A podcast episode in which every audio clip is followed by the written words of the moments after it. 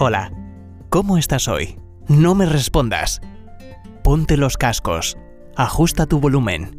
Te compartiré pensamientos, reflexiones, consejos y enseñanzas para que mejores tu calidad de vida mientras viajas, o descansas, o en el gimnasio, caminando por la playa o la montaña, o simplemente mientras tomas tu café. Acompáñame en este nuevo episodio de Salud 360 grados.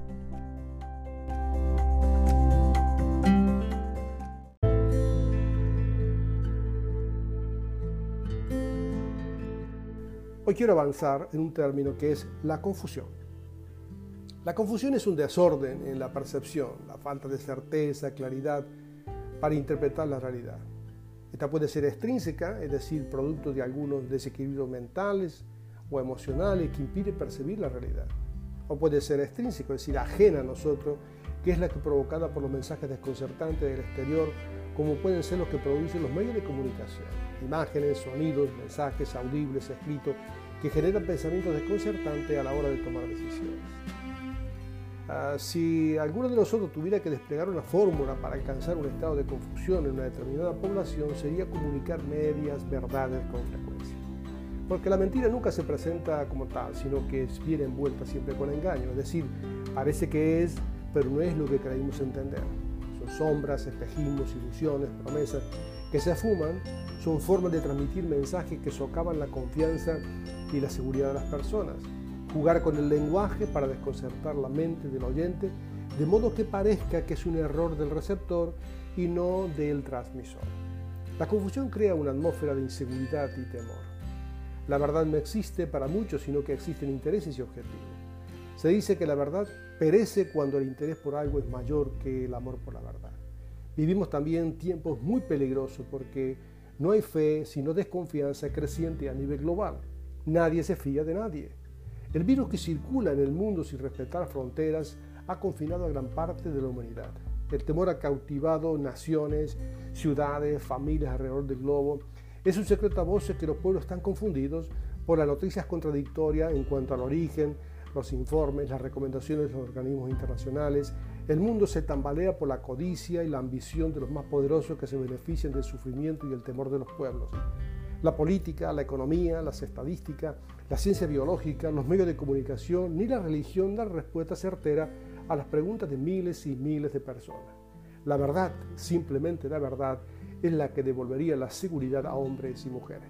Pero nadie puede dar lo que no posee porque el sistema de este mundo está sentado sobre el egoísmo, el engaño, la hipocresía y la mentira que llevan a la humanidad a una mayor confusión. Las redes sociales nos asaltan con informes plagados de dudas, sin rigor científico, que roban la esperanza de un mañana mejor. Me recuerda a esto un relato que está registrado en la Biblia en Génesis capítulo 11, que es la historia, famosa historia de la Torre de Babel, que significa confusión. La humanidad estaba unida en aquel entonces, pero con un propósito erróneo. Se propusieron hacerse un gran nombre, dominar el mundo conocido. La meta era construir una ciudad con una torre tan alta que pudiera verse desde cualquier sitio. El ladrillo y el petróleo le daría la forma a la obra colosal que ellos habían diseñado en su mente. Los unía un mismo lenguaje, de modo que la comunicación clara era una de sus mayores fortalezas. Todos entendían y querían lo mismo. La buena comunicación sin duda es esencial para el éxito de cualquier proyecto, aun los que están fuera de los planes de Dios.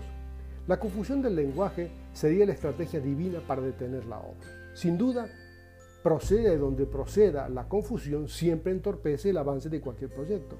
Hoy la humanidad a nivel global se mueve en múltiples lenguajes desconectados de Dios. Internet es el lenguaje tecnológico común para todo, pero nos aporta seguridad a los pueblos, solo datos, no aporta esto seguridad a los pueblos, solo datos e información dudosa, lo que nos lleva a confusión y más confusión un círculo vicioso tóxico. Los sentidos embotados perturban el corazón del hombre. La incertidumbre, la ansiedad y la angustia se están apoderando de hombres y mujeres en todas las naciones de la tierra.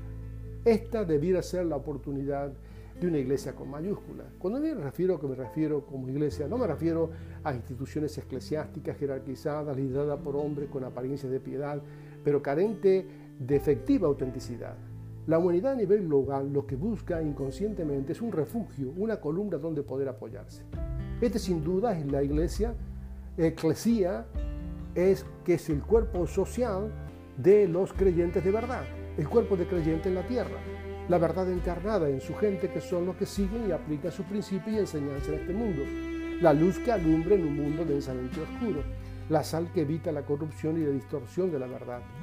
Para que esto suceda debemos utilizar la palabra de verdad en temor y temblor reverente sin añadir ni quitar, iluminados en el poder de Dios que siempre nos guiará a toda verdad. Así seremos el punto de referencia para los perdidos en este mar turbulento de falsos dioses diseñados por los hombres. Esta crisis humanitaria no es cognitiva, sino espiritual. La respuesta vendrá a través de la unidad de la Iglesia, unida no por vínculos humanos, sino por el amor y la verdad. Será siempre el vínculo perfecto.